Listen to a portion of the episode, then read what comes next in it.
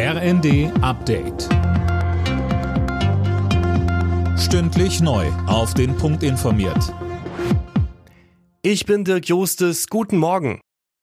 Im Streit über das Bürgergeld bleibt die Union bei ihrer Kritik. CDU-Chef Merz sieht weiter falsche Anreize in dem Gesetz und droht mit einer Blockade im Bundesrat. In der ARD zeigt er sich aber bereit, auf die Koalition zuzugehen. Ich werde dem Parteivorstand und dem Vorstand der Bundestagsfraktion vorschlagen, dass wir anbieten, noch in dieser Woche einen verbindlichen Beschluss des Bundestages über die Anhebung der Regelsätze zu treffen, sodass wir dann den ganzen Streit nur noch um das Verfahren austragen können, aber nicht mehr über die Höhe der Sätze. Wir sind mit der Höhe der Sätze einverstanden und dann müssen wir uns allerdings über alle anderen Themen dieses sogenannten Bürgergeldes ausführlich unterhalten. Da gibt es viel zu kritisieren.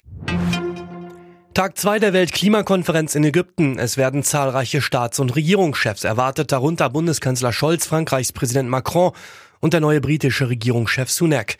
Nicht dabei sind die Staatschefs aus China und Indien. Bundespräsident Steinmeier hat seine Idee eines sozialen Pflichtjahrs verteidigt. Er habe den Vorschlag gemacht, um den Zusammenhalt in der Gesellschaft zu stärken.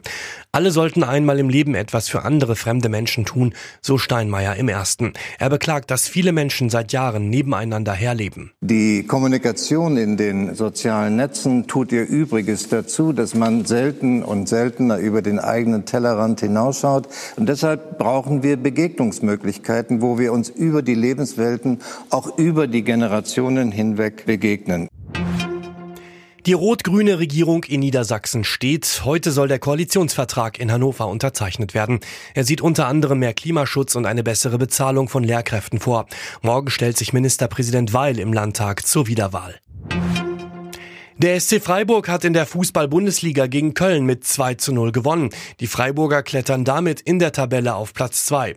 Zuvor hat Union Berlin bei Bayer Leverkusen mit 0 zu 5 verloren und die Tabellenführung an die Bayern abgegeben. Die Berliner rutschen damit auf Platz 3. Alle Nachrichten auf rnd.de